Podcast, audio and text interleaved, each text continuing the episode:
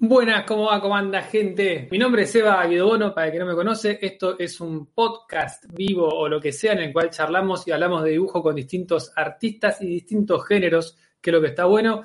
Eh, recuerden que lo estamos transmitiendo en YouTube y en Twitch en vivo. Después lo van a poder ver, queda subido esto. Y lo pueden escuchar como formato audio en iTunes, en Google Podcast, en iBox y en Spotify. Así que lo buscan como Hablando de Dibujo. Nombre muy poco creativo que le puse a la sección. Hoy vamos a hablar de un tema que me interesa muchísimo, que es el tema Webtoons, en el cual me quise meter, no puedo por tiempo, porque no da, porque vuelta, pero me parece un mundo hermoso que para mí es bastante nuevo, pero no sé si es tan nuevo, el invitado de hoy nos dirá. Así que sin más vueltas, lo presento al señor Rasen. ¿Cómo andás, Rasen, querido? Hola, ¿qué tal? ¿Cómo estáis? Rasen, se pronuncia así, no quiero pronunciarlo mal. Sí, es decir, Pronúncialo como quieras, ¿eh? Pero yo, yo eh, viene del japonés, así que sería Rasen. Rasen, bien, ok, ok, perfecto. ¿Qué significa en japonés? Es espiral. espiral. Y también, y también coincide con mis apellidos, que son Ramírez Serna, y bueno, decidí ponerle este, este apodo. Muy bueno. Bien ahí, bien ahí. Buenísimo. ¿Y, ¿Y por qué apodo y no tu nombre? ¿Fue porque te gustó pues no lo sé, la verdad. Es porque a veces escoges un apodo porque queda mejor o porque, no sé, y como Albertos hay tantos, pensé, pues claro. queda bien. claro, va bien, va bien, va bien. Sí, además que en la, comunidad de, Webtoons, capaz la mayoría es eh, asiática o, norteamericana y capaz si uno le pone un Alberto o un Sebastián, dicen, ¿cómo se llama el que hizo esto? Es un lío. Sí, bueno, no sé si querés presentarte de alguna forma más específica que no te haya presentado. Autor de, webcomics, se podría decir, pero no sé si querés agregar algo más.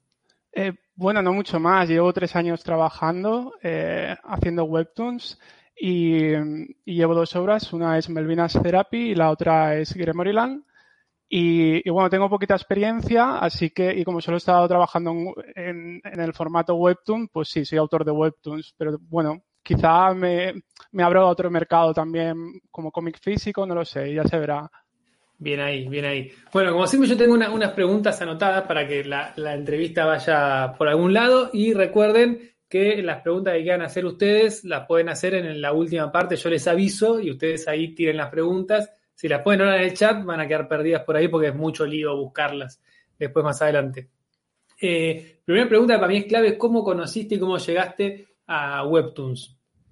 Pues la verdad es que yo creo que lo conocí tarde porque antes conocí otro portal que se llama Tapasti, que era entonces, ahora se llama Tapas. Sí, exacto. Y bueno, empecé con el mundo del webcomic en, una, en un portal de aquí de España que se llamaba, se llamaba Subcultura. Y allí hice como mi primer cómic y empecé a practicar y más adelante ya eh, lo publiqué en, en, este otro portal, en Tapastic, en Webtoons. Además me creé un portal propio que me descargué, bueno, lo hice con WordPress y me descargué un, un plugin que se llama Comic Hissel o algo así, que es para poder publicar webcomic en WordPress y lo, lo edité para que se viese en formato vertical porque veía que claro, después de ver Webtoon y, y, el gran público que tenía, me daba cuenta que también incluso en el dispositivo móvil se veía, se veía bastante bien y quizá me tenía que adaptar a ese formato para, no sé, para ver si funcionaba mejor la obra. ¿El, formato este sábana que tiene Webtoons es de Webtoons o ya existía en tapas o en otra pues idea? En, tapas no estaba. Después se integró, yo supongo que siguiendo los pasos de Webtoon. Pero donde lo vi por primera vez fue, fue en Webtoon la verdad que está buenísimo para, los celulares. Para el que no, el que no sabe qué estamos hablando, Webtoons es una aplicación de celulares, aunque tiene su página web también, para leer cómics de forma gratuita. Tiene sus modos de pago, pero casi todo es gratuito. Eh, está en inglés su mayor cantidad de contenido y ahora abrió una parte en español que de a poco va, va creciendo, en la cual al ser un dispositivo los cómics se leen haciendo scroll todo el tiempo y no es que está el formato página. Es más, te, lo remarcan todo el tiempo ellos como no subas una página, formato, porque no te vamos a dar pelota. No va a funcionar. Eh, y lo conociste como, ¿cómo llegaste? O sea, de, usar los otros, te apareció y dijiste, uh, a ver qué es esto, te lo recomendó alguien. Pues creo que en aquella época yo estaba buscando cómo abrirme paso en el mundo del cómic, ¿no? Y leía muchas entrevistas, incluso creo que llega a tu canal también en algún momento. no sé si era un vídeo de dibujar manos, no me acuerdo, pero eso fue quizá un poco posterior, pero, pero leyéndome entrevistas, porque entonces yo era programador web y tenía mucho. Yo también, vamos. Ah, sí, ostras. ¿Y lo echas de menos? no. Vale. yo tampoco. Pues, a ver, que está bien, lo que pasa es que no era lo mío, ¿no? Y, quise, bueno, quería hacer algo artístico y como, como, mi trabajo no me gustaba, leí muchas entrevistas y, un día en una de ellas llegué a, a, Webtoon. Creo que fue a través del, hay un autor americano que se llama Jason Brubaker que, que publicó, bueno, tiene, tiene también un canal de YouTube y hacía muchos artículos sobre cómo entrar en la industria del cómic, etcétera, y a través del, bueno, encontré el portal. Bien, Mira ahí. Y, antes de, de, Web, tú decías que tenías una historia que pusiste en tapas. ¿Esa historia era eh, Melvinas Therapy? No. Eh, sí, fue Melvinas Therapy, que la empecé a publicar en, tapas y, en, y también Subcultura y, Webtoon. Ah, ok. Ya, ya la arrancaste con el formato de Webtoons entonces, o la tuviste que adaptar. Mm, ostras, pues no me acuerdo, pero creo que es que llevo un lío ya hace, hace ya claro. Tantos paneles, hablábamos eso antes de arrancar, la cantidad de paneles que dibuja por día o por semana y es claro, la cabeza te explota. Yo creo que, no, la empecé, es verdad, la empecé en, el portal español en formato clásico, pero cuando pasé a publicarla en mi propia web, lo hice en formato vertical todo y ya lo transformé. ¿Lo dibujaste todo de nuevo o, pasaste los cuadritos? ¿Cómo fue ese No, los, los, pasé, sí. Ah, lo fuiste adaptando a nivel diseño, no es que los redibujaste. No, no. Bien. E, e, ese, es el, miedo, o lo que hablábamos un poco que te decía con, Raúl Treviño la vez pasada, de cómo es adaptar un, cómic para un lado o para el otro, que creo que él está adaptando eh, Vivir por Siempre para el formato tradicional y que decía que ni pedo lo hacía él, que lo iba a hacer alguien más, que le iban a pagar porque es un trabajo gigantesco. Exacto, es que no es solo, si, si lo creas para Webtoon, después pasarlo al formato clásico, es que no es tan sencillo. Entonces, a mí también me lo han comentado alguna vez. ¿Cuándo lo sacarás en formato físico? Pero claro, es que es mucho trabajo. Claro, y, pensarlo para los dos es imposible porque es otro lenguaje distinto, otra disposición de todo. Exacto, sí. Porque, por ejemplo, en formato vertical es lo que decimos, se usan mucho las transiciones, que Raúl lo hace muy bien, de hecho. De hecho, empezamos a publicar en fechas muy cercanas. Él publicaba el de Vivir para siempre y, yo me a Therapy y ambos eran en blanco y negro. Y recuerdo que me lo iba leyendo porque me interesaba y las transiciones eran muy buenas. Tiene un par excelente así verticales. No, me le nombraba una de un bosque que está, que está, está genial. Así que bueno, ya tiene ahí para, para el que no vio Webtoon, tiene ya un montón de, historias para entrar a, a revisar. Aclaro, ah, eh, Melvinas Therapy, lo digo así bien a lo argentino, Melvinas Therapy para el que lo quiera buscar. Igual están los links abajo de en YouTube, abajo están los links directos a cada una de las historias y Gremory Land, que es la que estás haciendo ahora. Mm.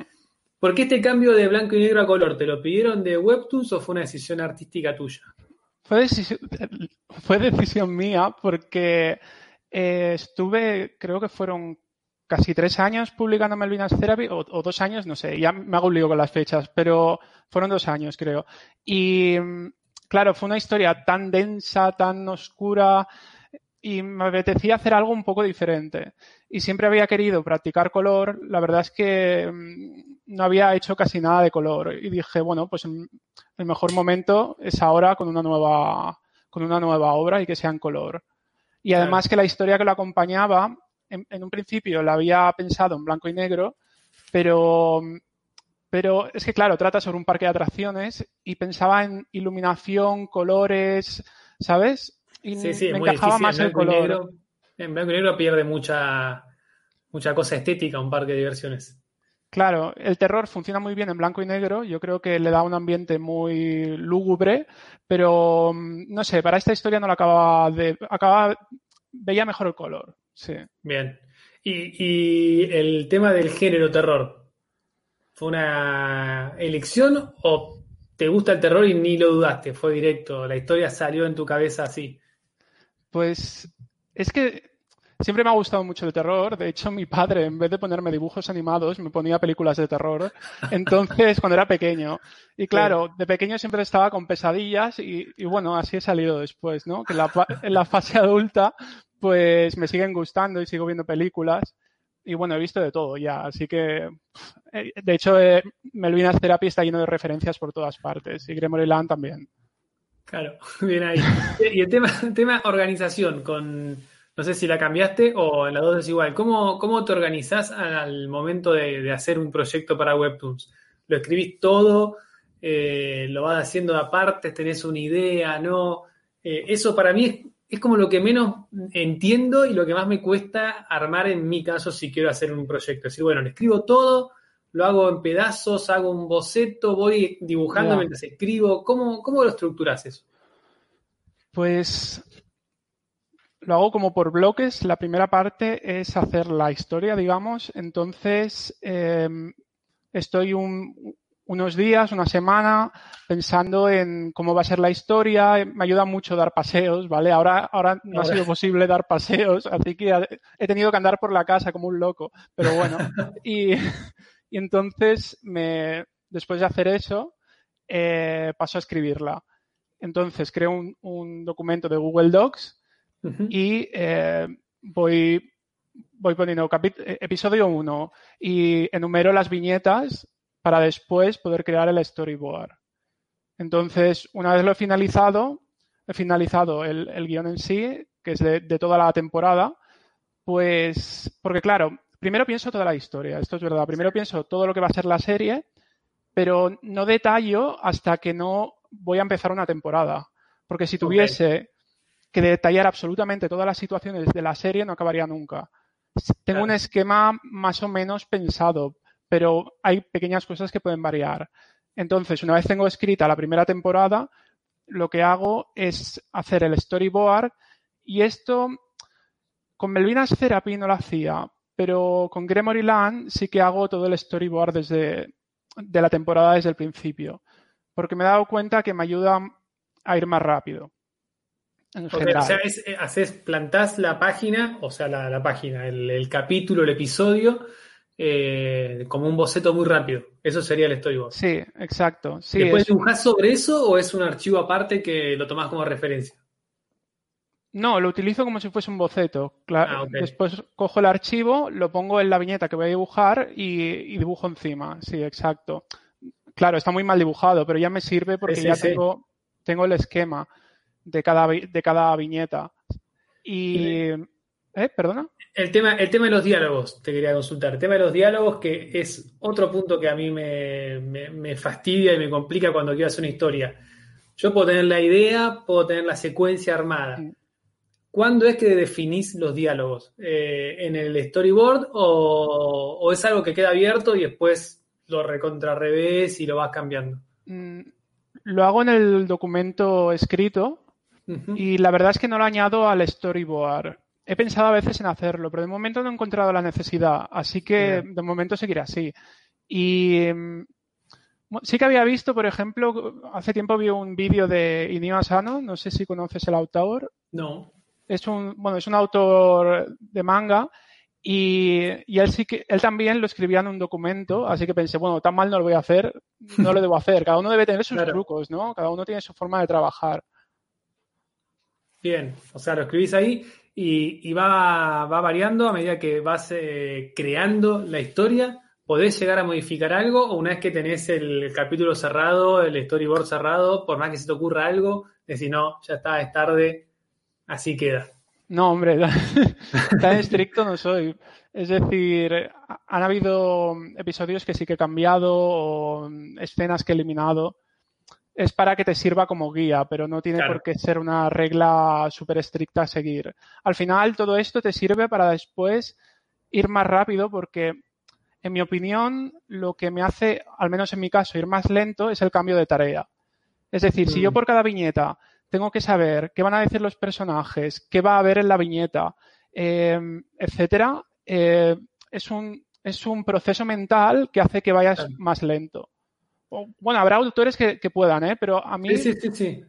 hace que me ralentice. Entonces, eh, eh, lo bueno de tener el, el, storyboard, de hecho, es que puedes saber qué recursos vas a necesitar también. Por ejemplo, qué fondos podrías necesitar, porque a veces, eh, de hecho lo comenté hace poco en un vídeo, que a veces hay escenarios que se repiten mucho. Entonces, mm. quizá te interesa tener ese escenario creado en 3D. O tener algunas texturas, fotografías, no lo sé, todo lo que te ahorre tiempo, porque al final cuando tienes que hacer tantas viñetas a la semana, no todo se trata de ir rápido, pero si te puedes ahorrar tiempo, pues mejor. Claro, bien, bien, bien. ¿Y, cuánto tiempo te lleva aproximadamente escribirte una temporada? ¿O no te pones una cantidad de una semana, dos semanas, un mes? Eh, sí, dos semanas, más dos o semanas, Mirá, tengo, tengo, eh, perdón. Muy bien, digo. O sea, ah, vale. yo tardaría dos meses en escribir una temporada entera en historia. Bueno, porque también mientras estoy haciendo una temporada voy pensando en la siguiente. Ah, Entonces, eso me ayuda un poco a, a, saber qué voy a escribir. Pero, pero bueno, ¿Y, del proceso qué es lo que más, lo que más disfrutas? ¿Escribir, eh, plantar la idea en este storyboard, definir el dibujo, pensar los diálogos, crear los personajes? Pues es que me gusta todo, la verdad. Bueno, está bueno porque haces todo. Claro.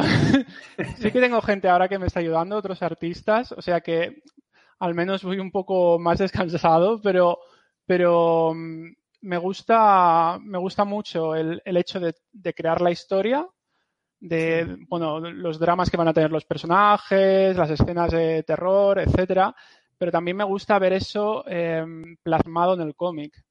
Entonces, lo disfruto todo bastante, incluso los, los fondos, que, a que se ve que, normalmente se dice que los fondos es lo que da más, lo que aburre más, ¿no? los fondos. Sí, y de hecho. los fondistas, que es gente que está muy frustrada en su vida y. no, pobre. No. se dedican a educar fondos. Sí, a ver, es que. No, yo también he usado trucos para los fondos. He usado fotografías, modelos 3D. Pero es que hay que hacerlo, porque si vas a dibujar un fondo con detalle, no acabas. No, no, no, no. O tienes un ayudante o, lo haces. Es, es eso, además, antes eh, hay gente que, le molesta que, se use el 3D o eso, hay gente que le molesta todo, pero bueno, eh, esa gente que le molesta que, los artistas usemos 3D, no se da cuenta que los dibujantes de antes, que uno dice, no, porque Toriyama en Dragon Ball, Toriyama tenía un tipo que le hacía únicamente los fondos. Toriyama dibujaba los personajes y no dibujó en ningún cuadro de Dragon Ball los fondos. Saber dibujar, lo sabe dibujar seguramente, pero no quería hacerlo. Eh, le estamos sacando trabajo a esa gente, nada más. lo único que pueden quejarse. Eh, siguiente pregunta, el tema de cómo llegaste a trabajar para Webtoons, que creo que es lo que mucha gente, por lo menos que sigue este canal y que charlamos cuando yo emití en directo, porque ahora tengo medio abandonado eso, era como, che, Seba, ¿cómo gano plata con Webtoons? Y yo decía, no sé, porque yo no lo hago. ¿Cómo es eso? Ostras, pues es como que vengan, que venga Santa Claus un poco, porque yo estaba publicando en Webtoons y claro, yo, a ver, lo que hice fue, eh, en mi trabajo como programador, estuve ahorrando durante un tiempo y un día dije, bueno, ha llegado el momento, dejo, dejo el empleo e intento, bueno, abrirme paso en el mundo del cómic. Y tenía varias opciones, pero quizá la que más me interesaba era la de Webtoon, por el, por el tema de exposición, que hay muchos usuarios. También me gustaba mucho el formato y la web. Entonces, em, como te dije, empecé a publicar en mi propio portal, en, en Tapastic, hay Tapas, y en Webtoon. Y a los tres meses publicando, eh, me llegó un email, que es el email que pones en tu perfil al crear la cuenta, y me dijeron, eh, ¿te gustaría publicar de forma oficial? Y dije, bueno, claro, porque para eso he dejado el trabajo. Claro. O sea, vos empezaste publicando esperando que suceda algo así. Era tu, idea.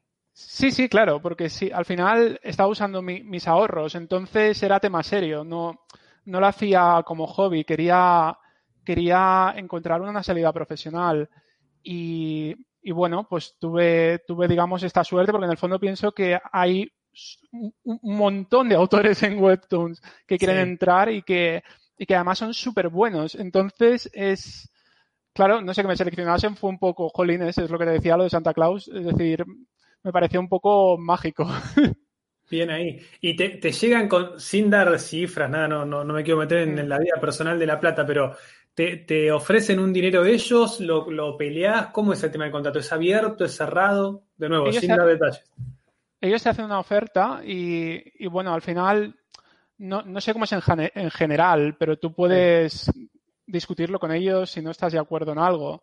Esto yo creo, es que al final hay tantas obras y tantos autores que creo que yo solo puedo hablar por mí, entonces en mi caso eh, me hicieron una oferta, la acepté y, bueno, en, el, en la segunda, luego envié para mi segunda serie eh, el pitch que me aceptaron y, y, sí que discutí algunas cosas del contrato, pero es que creo que es normal, al final es un acuerdo entre ambos. Claro, claro. No, pero está bueno saberlo porque tranquilamente podrían hacer como muchas plataformas de que te dicen es esto, si te gusta bien, si no tenemos un montón de artistas. Sí, claro. está bueno saber que se puede se puede charlar. ¿Y, ¿Y, con un editor, editora de parte de ellos?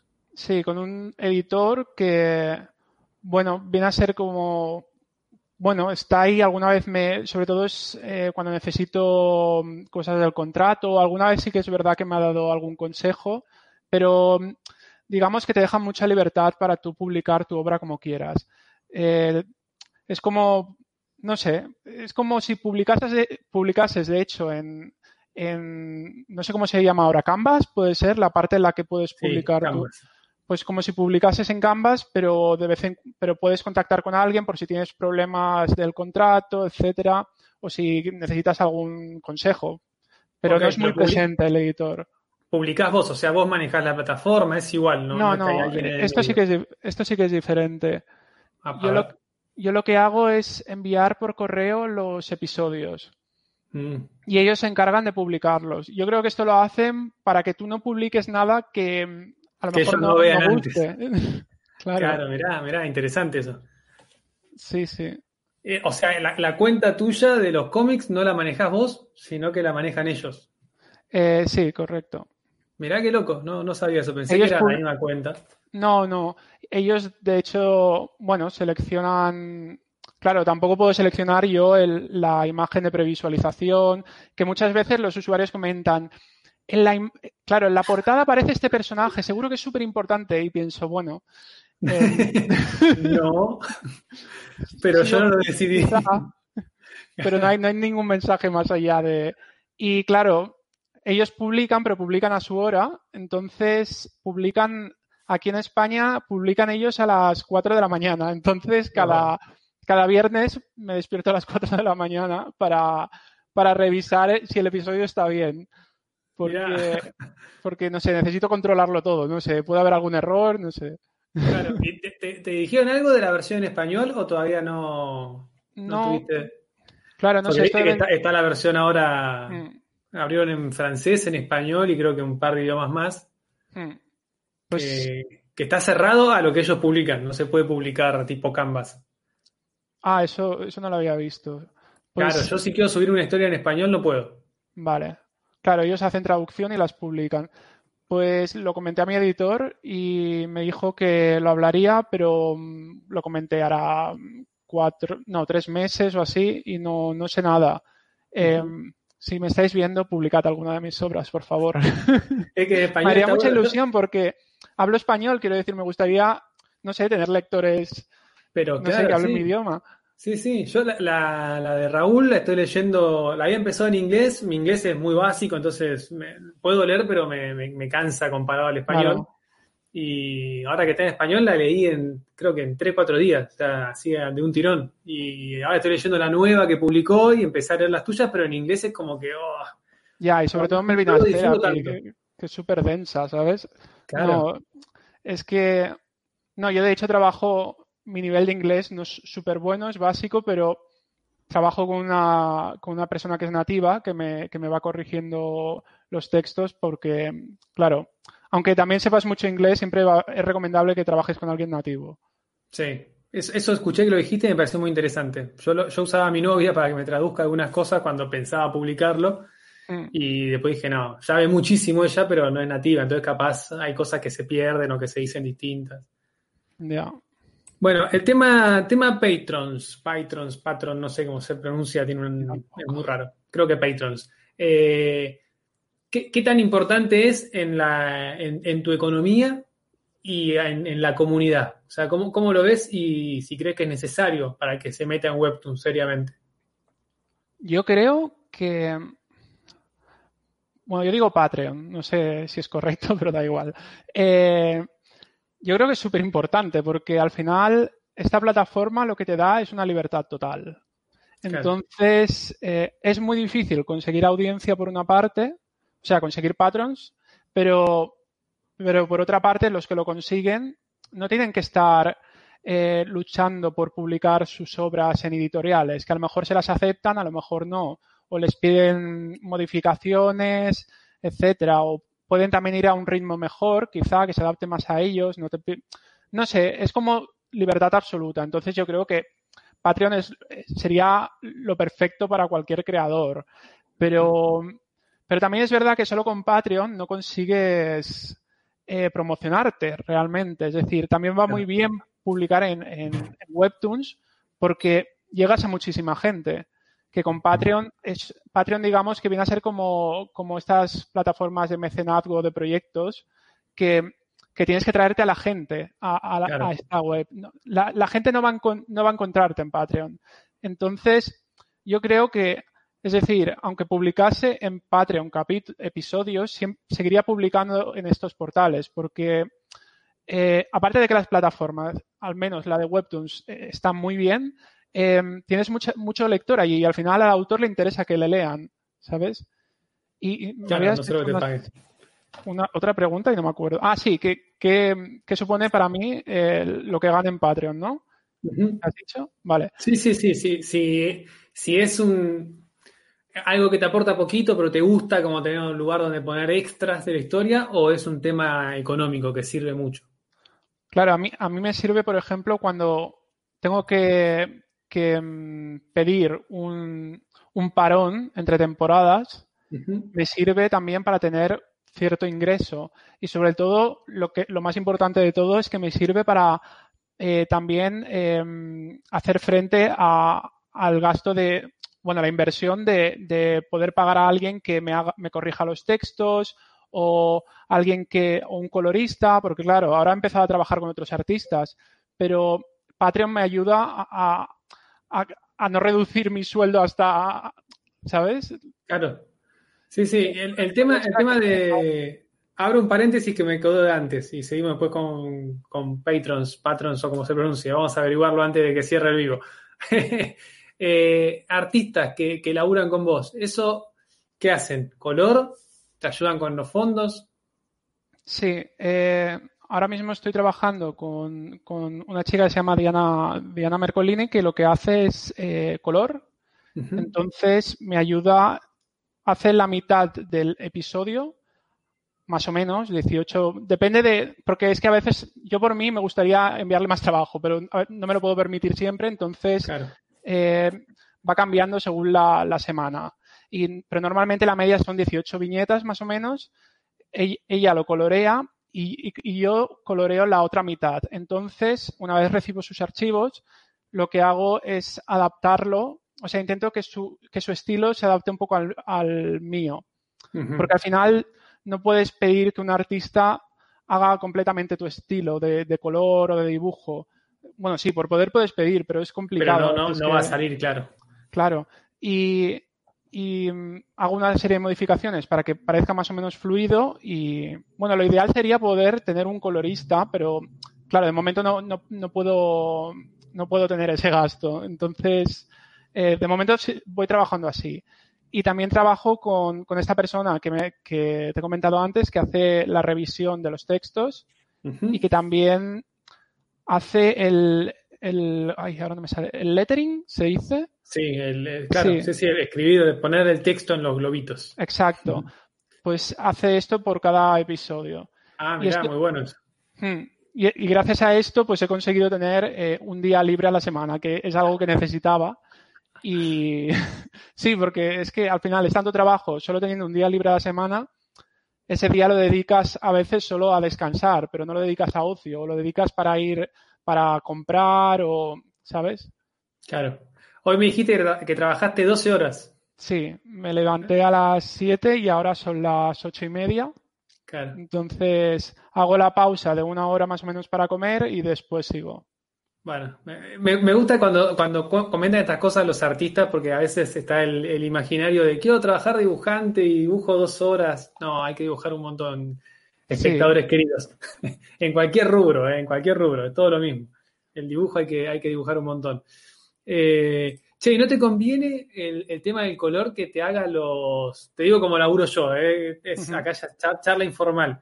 Sí, sí. Eh, yo con el cómic que te comenté que estoy haciendo, los colores planos los hace mi novia, que está como ayudándome con eso, porque estaba sin laburo, así que no, se puso con eso, es muy buena.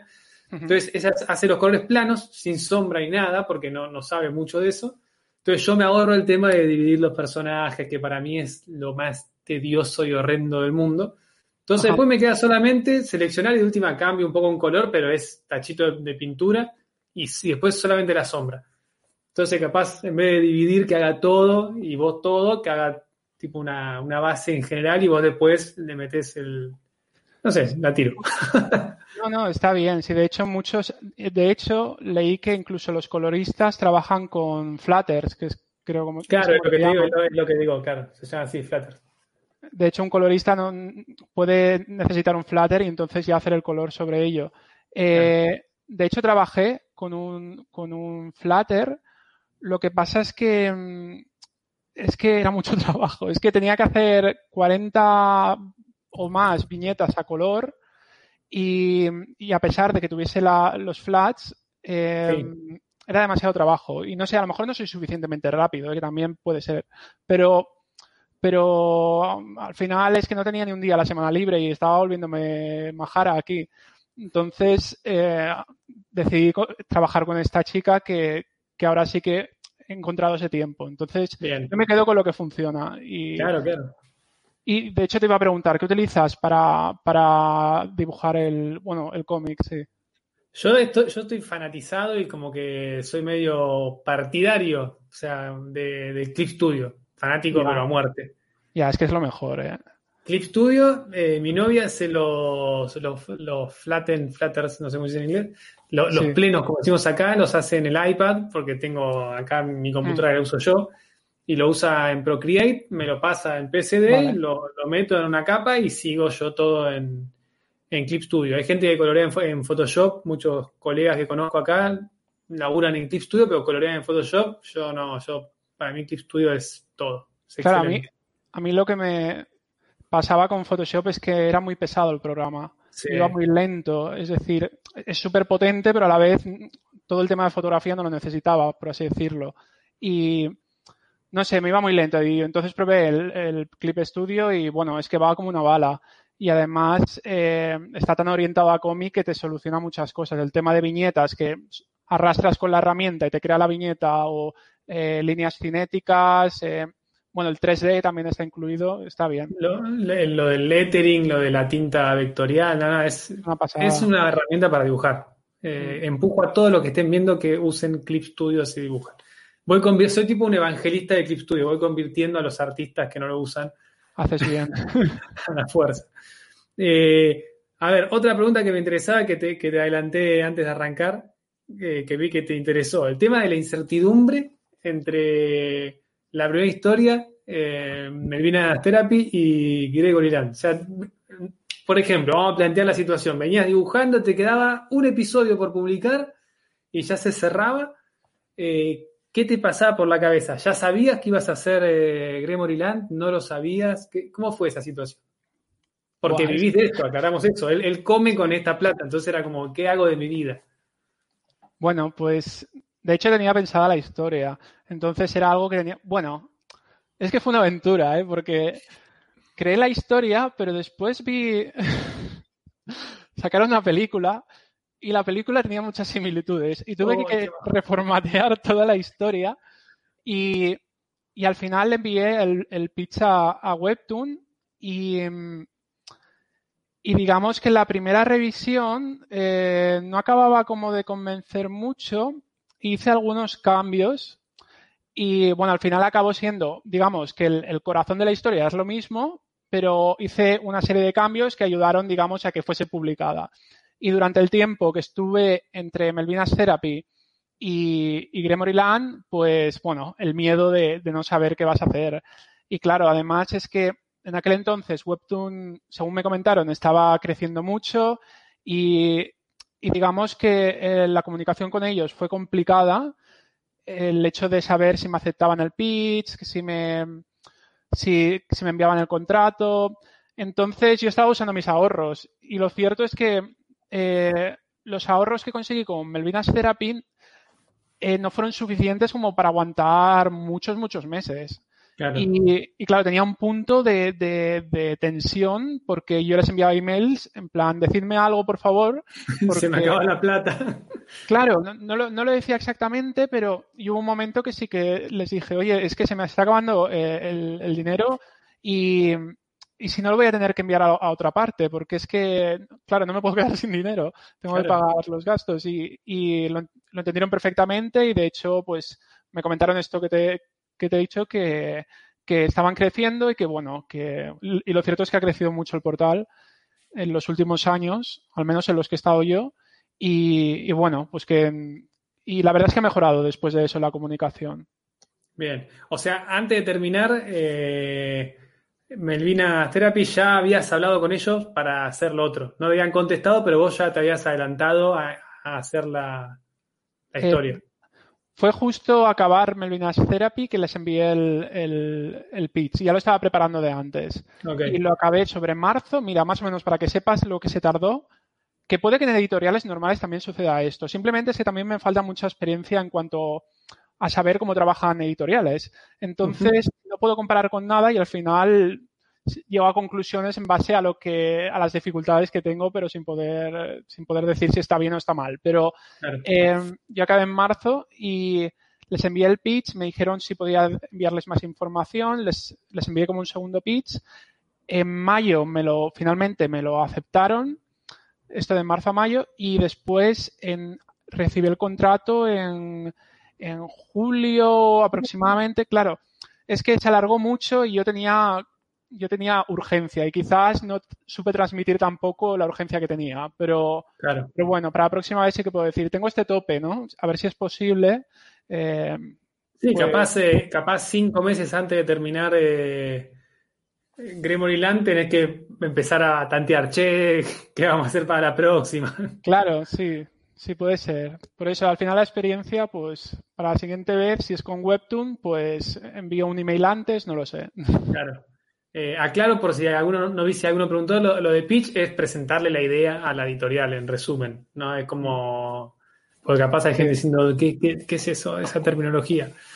Eh, ¿Cómo te llevas con, todo el tema del fandom, de los, de los fans de, tu historia? ¿Cómo es esa relación? Pues, no sé, es bastante, es bastante divertida porque...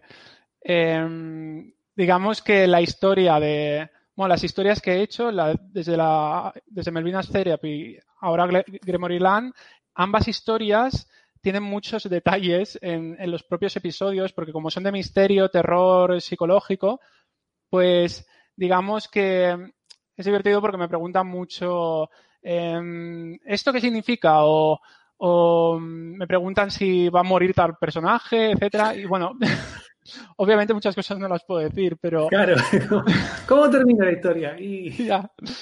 Pero, pero está bien, no sé, la mayoría de comentarios son, son bastante agradables. Siempre hay algunos que son, bueno, los típicos trolls, pero claro, es también aprender a afrontar, o sea, tienes que aprender a leer los comentarios. Eso es otro tema, que cuando no publicas para tanta gente no lo tienes, porque normalmente eh, le pasas el cómic a tus amigos o a otros artistas, que, y, es gente normalmente eh, agradable, entonces nunca te encuentras un comentario negativo.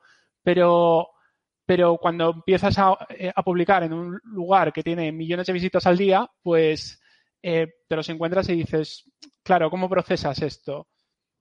Claro. Y, pero en general. promedio, ¿cuánta gente ve los episodios? ¿Cuánto? No sé si tenés viewers o corazoncito, no, sé cómo se mide. No puedo ver las, no puedo ver los, las visitas, lo que sí que puedo ver son los suscriptores y puedo ver eh, los likes. Mm, Melvinas Therapy, no sé si llegó a un millón, no sé si eran de, la, de likes, no lo sé ahora porque no lo tengo delante. Bueno, pero un montón, muchísimo. Es un montón y de hecho mis obras son de las que pasan un poco desapercibidas. Imagínate las obras que, que, son más populares. Es que es una barbaridad. Tienen por cada episodio, de hecho, el, contador de la web es como que llega al límite y pone más 99 mil millones, no sé, o trillones. es algo exageradísimo. Y pienso, madre mía, esta gente. Claro, una locura. Y escuchaba en el podcast que, que, habías hecho hace poco, que hablábamos del video que, que subiste, una entrevista, que me pareció muy loco, que vos vas eh, al Salón del Cómic, ¿no? Es la Comic Con de ahí de Barcelona. ¿Que fui? Ah, sí. Eh, que vas a, cualquier convención y claro, no, no, te conocen y, haces un cómic para miles, cientos de miles de personas. Eh, y la gente ahí como que dice, ¿viste? Que un chabón más que pagó la entrada para venir. O sea, me parece muy loco eso de, uno ser un ilustrador o creador de cómics profesional, porque te pagan, te ve un montón de gente, les gusta todo, y vas a una convención dedicada a eso y que no te conozcan. ¿Qué, te pasa con eso? ¿Te gusta decir buenísimo porque no me gusta que la gente me moleste o te gustaría un poco más de contacto? Pues eh, a la que fui, al menos eh, después, de, después de ya entrar en este mundo, fue la de Ámsterdam, y claro, allí, no me, aparte de que era Amsterdam, no me conocía nadie, porque al menos en España pueden venir amigos, pueden venir, bueno, puede, conocerme a alguien, pero allí, claro, no conocía a nadie y, vino así una chica que, me hizo mucha ilusión, pero ya está. Es decir, estaba ahí anunciado eh, Rasen, eh, que tiene una obra con no sé cuántos suscriptores y tal, y después estaba ahí, bueno, que no sabía mucho qué hacer, pero me gustó mucho porque era mi primera convención y la verdad es que yo en el, he, tenido, muchas dificultades en temas de exponerme a mí mismo, entonces eso era un poco una prueba y para mí fue, fue, muy, fue muy guay, la verdad, me gustó mucho. Claro. Y, a ver, siempre... loco. ¿Eh? Que debe ser re loco, digo, tanta gente que, le guste y, tener un contacto, aunque sea visual, no sé si físico, porque capaz se le tiran todos encima, pero pero estar en un escenario dando una charla y que haya un montón de gente que, es muy, muy fanática de lo que uno hizo. Porque un comentario es una cosa y ver la masa es otra, me parece. Pero, eso a mí no me ha pasado, ¿eh? No, no, digo, ah, que sería muy loco que pase, por eso, que, que, es, que es una lástima que no suceda. Bueno, no sé. Yo creo que me pondría muy nervioso, pero, pero tiene que ser, o sea, vivirlo tiene que ser una experiencia muy buena, porque al final ver que tanta gente está interesada en lo que haces, lo, veo, lo veo por internet, pero no sé, sería también bonito de ver en, persona, ¿no? ¿Cuánto, ¿Cuánto tiempo faltará para la primer Webtoon Con, ¿no? De, la convención de Webtoon que hagan. Creo que la hacen, ¿no? La hacen en ah, la... Bueno, no es Webtoon Con, pero se hace en la Comic Con, creo, o no lo ah, sé. bueno, pero está, dentro ah, de vale, vale, vale, sí, sí, exacto. Yo digo algo único de Webtoons. Estaría bueno. Sí, sería como los como hacen los youtubers, ¿no? Que hacían también una especie de. por ejemplo, en Twitch está la TwitchCon, ah, que es eh, una convención de todas cosas de Twitch. O sea, tirala, decía a tu editor, dice Seba que no lo conoces, que hagan una. Ostras, pues sí, sería. Al menos para conocer a otros artistas, ¿no? Porque sí que es cierto que la, que la Comic Con de Ámsterdam conocía a una autora de Webtoon y y fue agradable porque, porque pienso, al fin conozco a alguien de Webtoon, ¿sabes? Claro. y sí, estaría, estaría bastante bien. Pero bueno. ¿Los, editores son norteamericanos? ¿Tenés idea? ¿La, ¿La, gente que vos tenés contacto o son de.? Porque la, plataforma creo que es japonesa, coreana.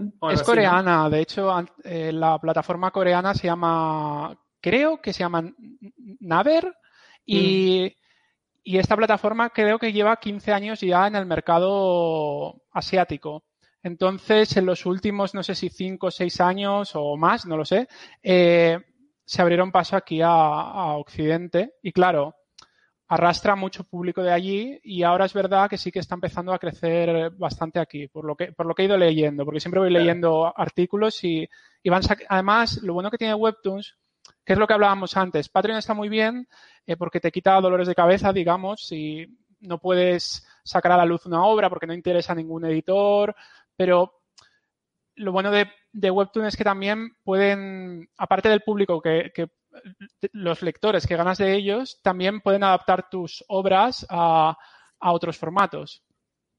Por ejemplo, ahora van a sacar dos, sacaron creo en eh, Tower of God, que es un, es un webtoon muy popular y lo han sacado en, no sé si es una, es una plataforma anime que se llama Crunchyroll. Sí, es que, Crunchyroll. Pues, pues, es, pues eso es una obra de Webtoon y ahora van a sacar dos obras más en Netflix, he leído. Pero bueno. Oh. Bueno, gente, hay que ponerse a dibujar para Webtoons. Mm. Hablando de eso, ¿qué, puntos eh, crees necesarios? Y vayan eh, preparando sus preguntas para el chat, no las pongan ahora, yo les aviso cuándo. Eh, pero vayan preparándolas. ¿Qué puntos crees necesarios para, para que alguien se meta a Webtoons? ¿Vengo yo o viene cualquiera de los chicos, chicas que están acá en el chat y dicen, che, quiero empezar, ¿qué, qué, me recomendas? De, de, cero a una recomendación más profunda, no sé, lo que vos sientas. Pues que primero creen la obra que más les guste, que no, que no piensen en otras, que no piensen en lo que va a funcionar o no va a funcionar, porque al final Webtoon no sabemos los criterios de selección o sea, crea lo que más te guste y, sobre todo adaptarlo, adaptarlo al formato vertical y, ser constante, creo, porque creo que la constancia es algo muy importante a la hora de crear cómics. ¿Vos cuando arrancaste lo, lo, ponías una vez por semana también? Sí, cuando arranqué era, sí, creo que una vez por semana. Y de hecho ya había publicado un mini cómic allí, pero que era de ocho páginas, que era de terror también. Y y no sé si eso también ayudó, es que al final no sé qué criterios siguen. Entonces yo solo recomiendo que hagas lo que más te guste, porque si después trabajas para ellos o, ganas seguidores, al menos que sea, que sea algo que estás disfrutando. Claro. Y cuando, cuando te contactaron, esta es una pregunta que me quedó de antes, eh, ¿tenías ya muchas visitas y vos crees que por eso te contactaron, porque ellos ven que interesa tu historia o estaba normal de visitas, de likes? De likes, por visitas no puedes ver. Yo bueno, si, si cuando publicaba en, en, Canvas, ahí sí que tienes un, panel donde ves las visitas. Ah, ok. Entonces, eh, ahí sí que veía que, bueno, a nivel de visitas, la verdad es que mis cómics de terror eh, no, no, no, son de los más populares. Entonces, yo creo que es un público, pues que, bueno, que tampoco, tampoco hay muchos seguidores, pero está bien. Y lo que tenía eran 3.000 suscripciones a mi cómic, más o menos. No, es mucho, porque ahora si miras cómics en Canvas, pues hay de 130 y pico mil suscriptores. Em, no sé cuáles fueron los criterios, sinceramente. bueno, bueno, pero para saber, para saber, porque también pasa eso, capaz uno empieza a subir una historia y, ve que no tiene esos números, no tiene 100.000 suscriptores y dice, bueno, la dejo porque no va a funcionar. Y no, puede ser que te contacten igual. Creo que está lo que decide que de que tenés que hacerlo porque te gusta, obviamente con la, con la, idea de que te contacten, pero terminar la historia. Si después no te contactan, y bueno, quedó ahí gratis para la gente y sí, todo sirve. Sí, eso mismo. O sea, todo, la puedes poner en otra plataforma también, en fin, se puede, se puede hacer de todo. Eh, bueno, si, si, la gente ya quiere tirar algunas preguntas, que nos quedan 10 minutos, eh, está Racen acá preparado para contestarlas, relacionadas a esto, obviamente, ¿no? Ahí uno decía que vi una captura y pensaba que eras mi hermano. Ah, ¿sí? que somos parecidos. Bien. Pero a ver si encuentro ya alguna que hayan puesto antes. Porque el chat que tengo acá eso está un poco atrasado. Chanti Art, un gran artista, le mando un saludo que nos está mirando.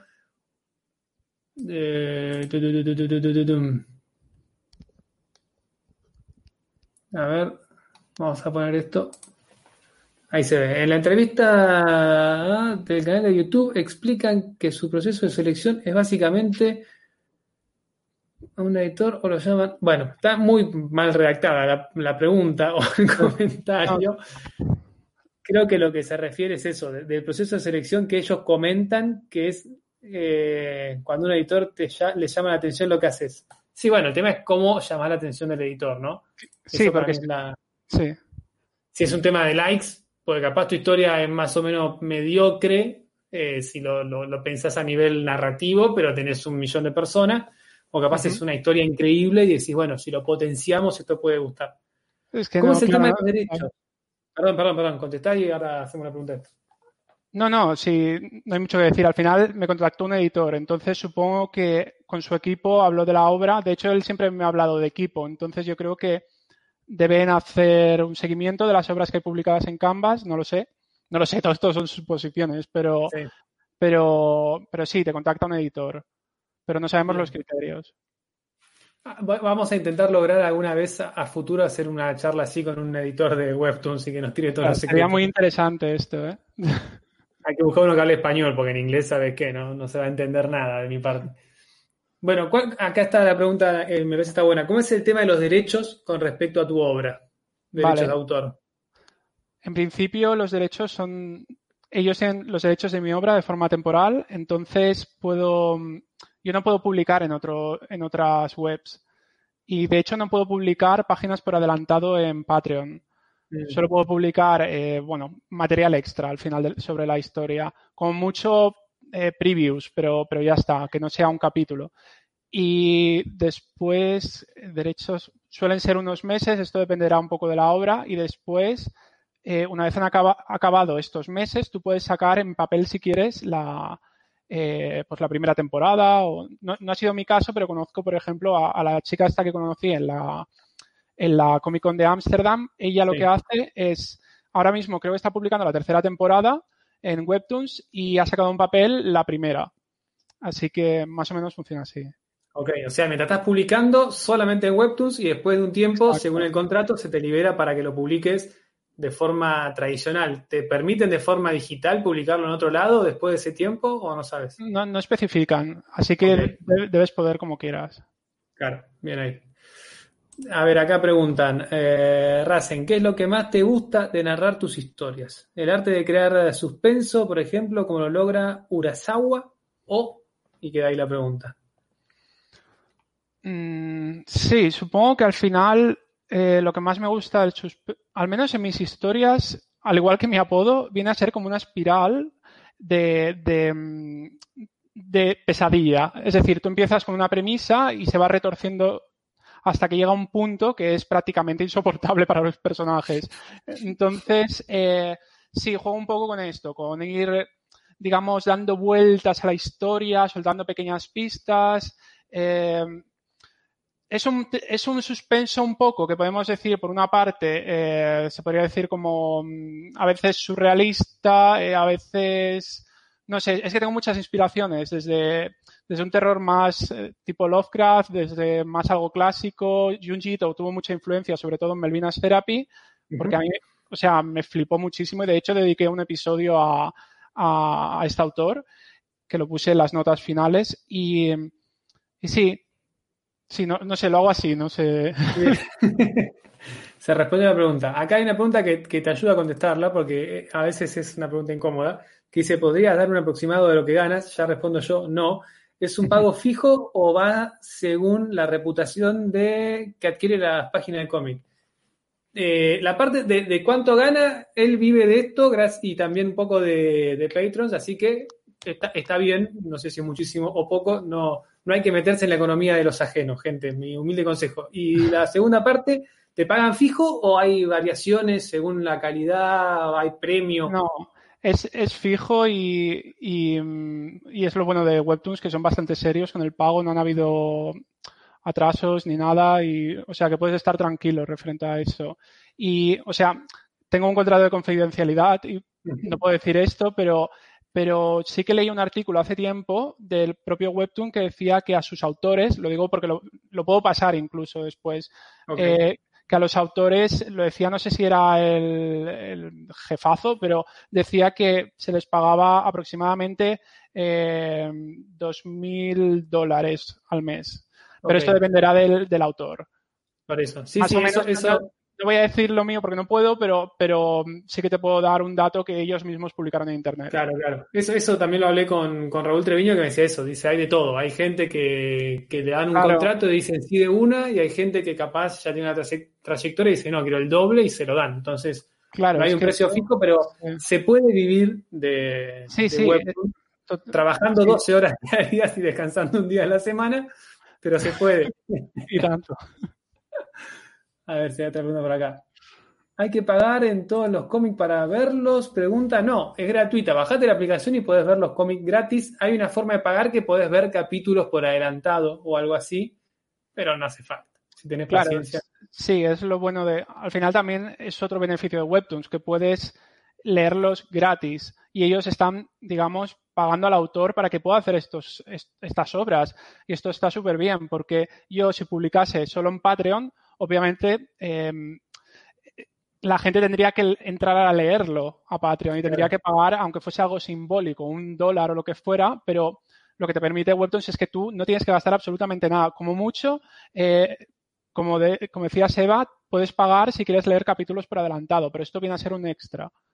Claro, sí, sí, a veces es genial eso. Es, es, para mí es el formato adecuado, decir que la gente consuma gratis, si quiere tiene un plus eh, y les pago a la gente para generar eh, contenido. A mí me parece fantástico. Acá preguntan si tenés eh, restricciones con lo que se puede mostrar o hacer en las historias que publiques.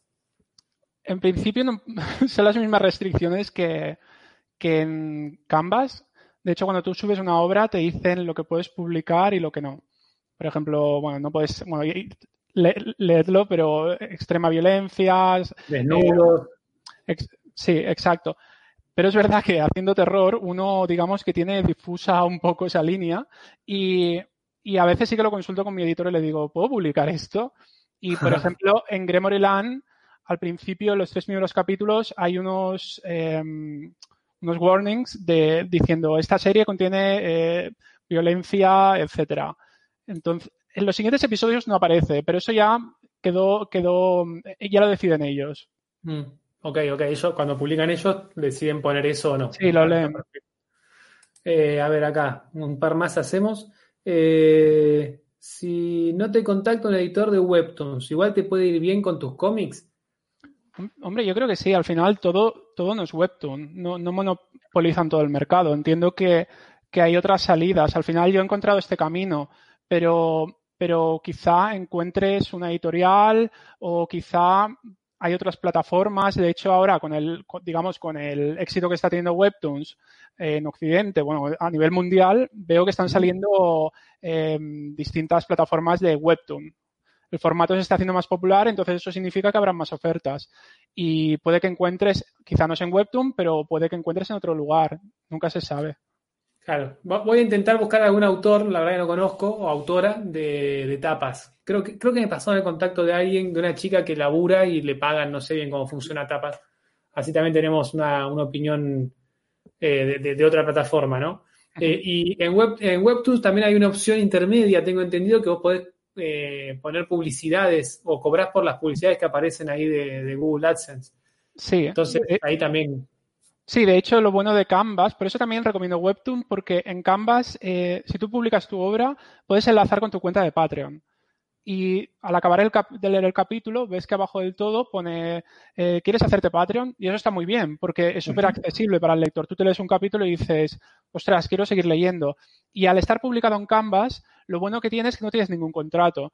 Entonces, eh, quizá puedes potenciar incluso más ese, digo lo bueno, en el caso de que no te hayan seleccionado, porque digamos que, que si te escogen, pues súper bien, pero en caso de que aún estés publicando y ves que no te han contactado, pues tienes la opción de Patreon, que si a los lectores les gusta mucho tu obra, pues pueden ir ahí y leer páginas por adelantado, por ejemplo, o, sí, yo haría eso, ofrecer más páginas en Patreon adelantado, no sé.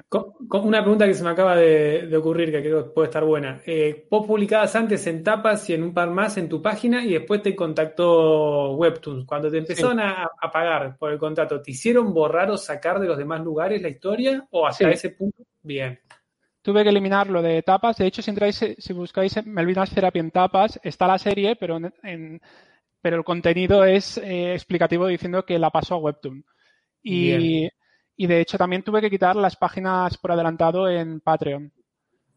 Ok, Como he dicho antes, te, hacen sacar de todos lados, está bueno saberlo, pero me parece una buena opción probar, eh, a ver qué opinas vos, eh. si tenés una historia, la vas a hacer en formato sábana, así para estas aplicaciones, se puede subir en tapas, en webtoons, en todas las que se te ocurra, y si te contacta alguno después, bueno, lo borrarás del resto, porque aparte puede ir bien por tapas y no por webtoons. Claro, yo lo intentaría todo, es decir, no pierdes nada, por, bueno, pierdes un poco de tiempo, pero tampoco es mucho. Em, al final no es perder el tiempo, es invertirlo ¿no? en, tu, en tu trabajo. Entonces, publica en diferentes plataformas y eso quizá te ayude entre la publicidad, etcétera, o, que gente conozca tu Patreon, quizá te ayude a ganar más audiencia. De hecho, hay autores en Canvas que, que ganan en Patreon una barbaridad, como el como este que publica el cómic de los de los navegadores web. Es, bueno, se llama Merryweather o algo así. Es, es el humor. ¿Qué, ¿Eh? Que es humor, digo. sí, es humor, exacto. Que tiene como cinco series en Webtoons, en Canvas, y todo, todo lo que hace es dirigirlo todo a Patreon. Y bueno, entras en, su Patreon y te, pegas un susto. Está, está bien. No sé, encima, encima, Patreon te pone más o menos cuánta gente tenés y cuánta plata aproximada estás juntando, entonces entras y decís, ah, bueno. Puedes ocultarlo, de hecho, pero bueno. Ah, mira, o sea que lo muestras porque quiere ostentar. No, no, es que por defecto lo muestra. Entonces, si quieres, si quieres que no se vea, tienes que ir a una opción a ocultarlo. Ah, mira, es bueno saberlo también. Mm. Eh, bueno, a ver, ¿alguna más? ¿Cuál es el género que crees que es el más visto, por ende, explotado en la plataforma? Bueno, yo creo que es el romance. O sea, el, shipeo en Webtoon, a ver, no lo sé exactamente, pero yo solo veo romance por todas partes. Entonces, eh, Diría que es el sí, igual, está en los rankings ahí, cuando entras a la aplicación está el ranking de, sí, de, los temas y todo y te das cuenta más o menos cuál es el que más garpa. Hmm. Sí, sí. La cosa es eh, que puede que también significa eso que hay más competencia. No lo sé. Lo digo porque si, es la, si la intención de Nare es publicar romance, hay una parte que, bueno, si funciona bien puedes tener mucha audiencia, pero también hay muchas más obras de romance. No sé. No lo he probado nunca, así que. no, para mí es lo que decís vos de, ir con la historia de cada uno y publicarla y no caer en, ajustar o cambiar cosas o cambiar por, lo que en teoría funciona. Eh, a ver, yo estoy a favor también de em, hacer pequeños detalles que creas que pueden funcionar en la audiencia pero no cambiar todo lo que quieres hacer. O sea, no cambiar en esencia lo que tú quieres hacer, que dejes de disfrutarlo. ¿Sabes? Eh, bueno, yo, por ejemplo, la historia que tenía eh, fue por, por Webtoons y también por una cosa que yo quería hacer. De, tenía una historia armada con el protagonista que era un hombre y, hace rato decía, siempre uno termina, por lo menos siendo hombre en, esta sociedad, que el, eh, que el, protagonista sea un hombre, como lo que nos meten en la cabeza. Y dije, me gustaría probar con que sea una mujer y, también viendo los videos de Raúl Treviño, eh, que hablaba esto de que las protagonistas mujeres garpan más y que la mayoría del público de Webtoon son mujeres. Eh, entonces dije, bueno, ahí capaz eso lo puedes ajustar si no te cambia la historia y si es un desafío personal. Claro, y así, cosas sí está bueno. Y así muestras algo más, más fresco y al final, o sea, lo importante es que haya mucha diversidad para que, para que haya más público interesado en las obras porque antes me da la sensación que se hacía siempre lo mismo, el, chico, la chica, el machote, la, a la que tienen que rescatar, digamos, y, había una parte del público que quedaba fuera totalmente de, todo este mundo. Ahora, por suerte, pues hay más variedad de obras. Totalmente, sí, sí, no caer en la historia del caballero y la princesa que es mm. está más que explotada. Eh, últimas dos preguntas. Eh, ¿Tenés un mínimo de viñetas por capítulo que te exijan? Sí, tengo alrededor de 40 viñetas, puede ser hasta 50, eh, va variando. Okay. Es, un, rango, pero, sí. claro, tenés una cantidad. Hmm. Y acá preguntan, que igual ya lo contestamos un poco, pero para, ir cerrando, eh, si hay que saber inglés o, si, ellos traducen los textos. No, vos tenés que mandar el cómic completo con el, con el lettering, con los globitos puestos. Sí, de hecho creo que mm, es importante publicar en inglés en, Webtoons, porque en español no creo que la, que la llegasen a, publicar como una obra oficial. Y además es que como, como el, bueno, quizá quizás si sigue creciendo eh, Webtoon Latam, estaría muy bien que muchos autores eh, pudiesen publicar en español y que fuese posible, posible publicar ahí en español. Pero como de momento me has dicho que no se puede, Claro, no, no, está la opción Canvas esto de que cada uno publique abiertamente lo que quiera. Eso no, no existe. Cuando lo hagan, para mí va a ser una locura, una felicidad absoluta. Claro. Más para capaz mi caso que tengo gente que sigue de acá, del canal este, de Instagram, que ya hay como un, público que lo puedes redirigir capaz en inglés. Es como arrancar, en mi caso es arrancar de, cero. Sí, hay bueno. gente que habla inglés, pero poco. Me pasa lo mismo porque de hecho el, claro, eh, no sé si, estoy, hablando demasiado, ¿vale? Porque... vale, vale. Pues, eh, de hecho, cuando si empecé a publicar en inglés, porque no lo hice en español, fue porque veía que el mercado eh, para ganarse la vida aquí en España era un poco complicado con el cómic. Entonces dije, bueno, mejor lo publico en inglés, aunque sea un inglés básico, pero que alguien me pueda corregir y ya, digamos que las posibilidades se multiplican. Y, mm, Ay, ¿por qué te estaba diciendo esto? Ah, sí, y de hecho, por, por esa razón, eh, mi, mi, canal de YouTube es en inglés, que, que es bastante cans... O sea, es bastante cansino en sí hablar inglés porque es un esfuerzo, me falta fluidez, pero de momento es lo que hay. Así que entiendo que el hecho de que, de que cambiar para ti al inglés sería un trabajo. Bueno, sí, sí. cuando, hablamos la primera vez en un comentario de, un video mío que entré a tu canal y tú vi que hablabas en inglés, fue como que no entendía que digo, de dónde es. Es normal. En un momento pensé que eras de Argentina y hablabas en inglés. Y en un, en un, vivo de estos dije, no, porque hay un chico de Argentina que vive de, de Webtoons, aclaro, es Racing, que no es de Argentina, es de Barcelona, pero como nunca habíamos hablado, no tenía idea. Después cuando vi la entrevista y escuché el toque, el tono, dije, claramente no, no es de acá hablamos bastante distinto. Eh, bueno, a ver, a ver si hay alguna interesante y ya te vamos liberando, que allá es tarde. Acá vamos a tomar unos mates, recién es súper temprano. Bueno, a ver, esta, esta y ya si querés después hacemos un cierre de que quiera decir algo vos. Eh, está full, Nare, con las preguntas me parece muy bien, Nare, buenas preguntas.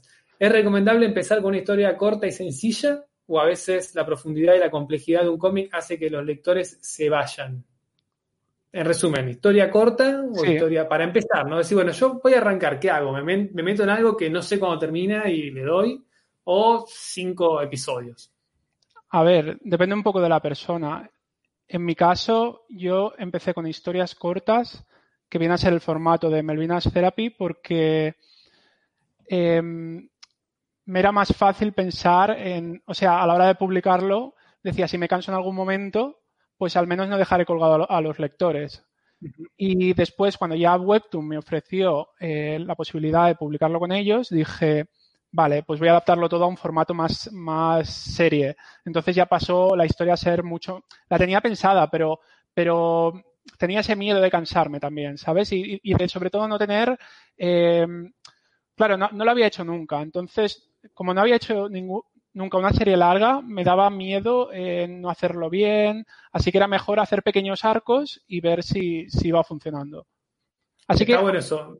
Sí, sí, sí, perdón. Que, haga, haz lo que creas, depende un poco de la persona. Habrá gente que se le den mejor las historias largas, no lo sé, pero en mi caso fue así.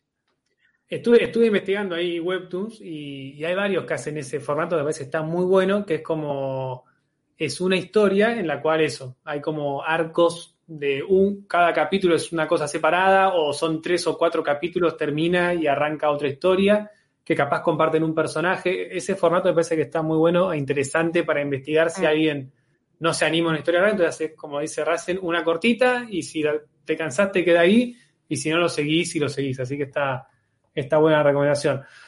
Bueno, Rasen, no sé si querés eh, recomendar algo, decir algo a la gente que está que está viendo, que se quiere meter, no sé, una reflexión final.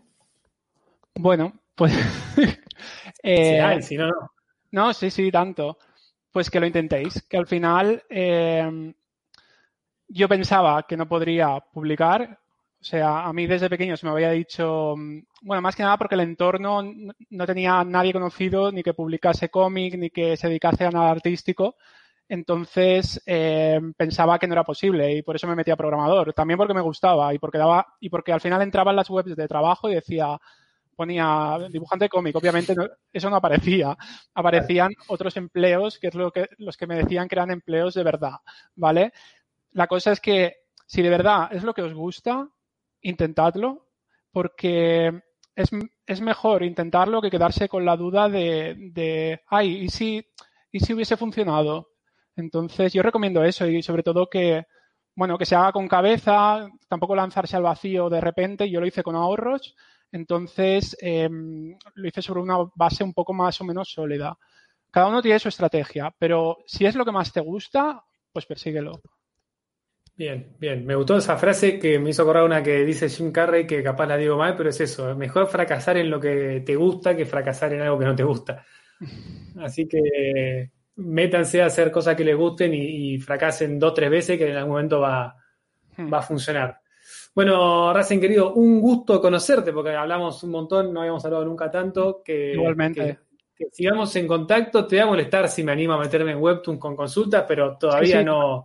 Tengo que terminar este cómic que te comenté antes para tener tiempo. Después veremos. Eh, y gracias porque la verdad que sirve un montón. No, hay mucha información de, de Webtoons. Eh, Recomiendo muchísimo a que le interesó esta charla, que igual tiró un montón de data interesante Rasen, a que vayan al canal de Raúl Triviño, que tiene cinco videos sobre Webtoon que son muy útiles. Eh, vi un par de preguntas que no puse, que eran de qué formato usar, cosas más técnicas que ahí están recontra explicadas, entonces para que no, no redunde la información y se repita en todos lados, ya que hay varias eh, puntas, podemos utilizarlo. Así que con este video y con lo de Raúl tienen para, para divertirse un rato largo. Bueno, te agradezco un montón, Racen. Te, despido. Eh, así te vas a, descansar, que mañana tenés que arrancar de nuevo 12 horas, calculo. Sí, pero bueno, yo te agradezco mucho que me hayas invitado. La verdad es que ha estado muy bien y bueno, si puedo participar en algún otro momento, yo encantado y cualquier pregunta me dices. Y nada, animo, a, la, animo a tus seguidores a que me esté viendo si se quiere leer alguna de mis obras que están publicadas en Webtoon. Bueno, ahora mismo se está publicando Land y si os gusta el misterio, terror, mm, bueno, echadle un ojo y ya me comentáis. Bien, abajo, abajo en la descripción del video tienen, para los que están escuchando esto en diferido en algún podcast, pueden ir a YouTube, se va dibujando. Abajo del video tienen los links directamente por si se les complica escribir los nombres. Igual son como suenan, no hay mucha vuelta, pero los pueden encontrar acá abajo y también están las redes sociales de Racing por si lo quieren seguir. Todo acá abajo en la, en la descripción. Así que bueno, Racing, te agradezco un montón. Yo me quedo dos segundos más eh, promocionando la, charla que viene. Capaz te interesa, es de gente ahí de, España también, unos chicos que eh, hicieron una, historieta de forma tradicional con un crowdfunding y van a sacar la segunda, el segundo tomo. ¿Cómo se llama la historieta? se llama eh, Crepanquine. Anda, sí, los conozco. Ah, bien, me, dijeron que te conocía, me dijeron, bueno. Vamos a hablar con Caro y con el nombre, no, lo leo porque está muy chiquito, del, guionista. Eh, escribimos y me pareció interesante justamente esto que digo de abarcar todo tipo de cosas, digital, no digital, cómo se hace, y en todos los países. Acá en Argentina hacer un cómic es muy distinto que en España, pero para que todos tengamos ideas. Y es súper bonito ese cómic, además, el que están haciendo. Lo leí, me pareció, fan, me lo pasaron y lo leí en, nada, en un tirón, ya está fantástico. vale, muy bien. es excelente. Bueno, Racing querido, te, dejo, te libero. Vale, gracias, adiós.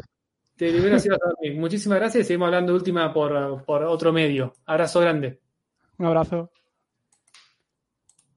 Bien, gente, bueno, ahí como, como comentaba, vamos a, tener la próxima charla. Espero hayan disfrutado esta, obviamente. Como les digo, la pueden volver a escuchar o ver acá en YouTube o en Twitch que quedan subidos o en iTunes, en Google Podcast, como me la parte en Spotify y en algún otro lado. Bueno, está en, todos lados donde hay podcast, lo pueden buscar como Hablando de Dibujo, se va dibujando y aparece, están todos los capítulos.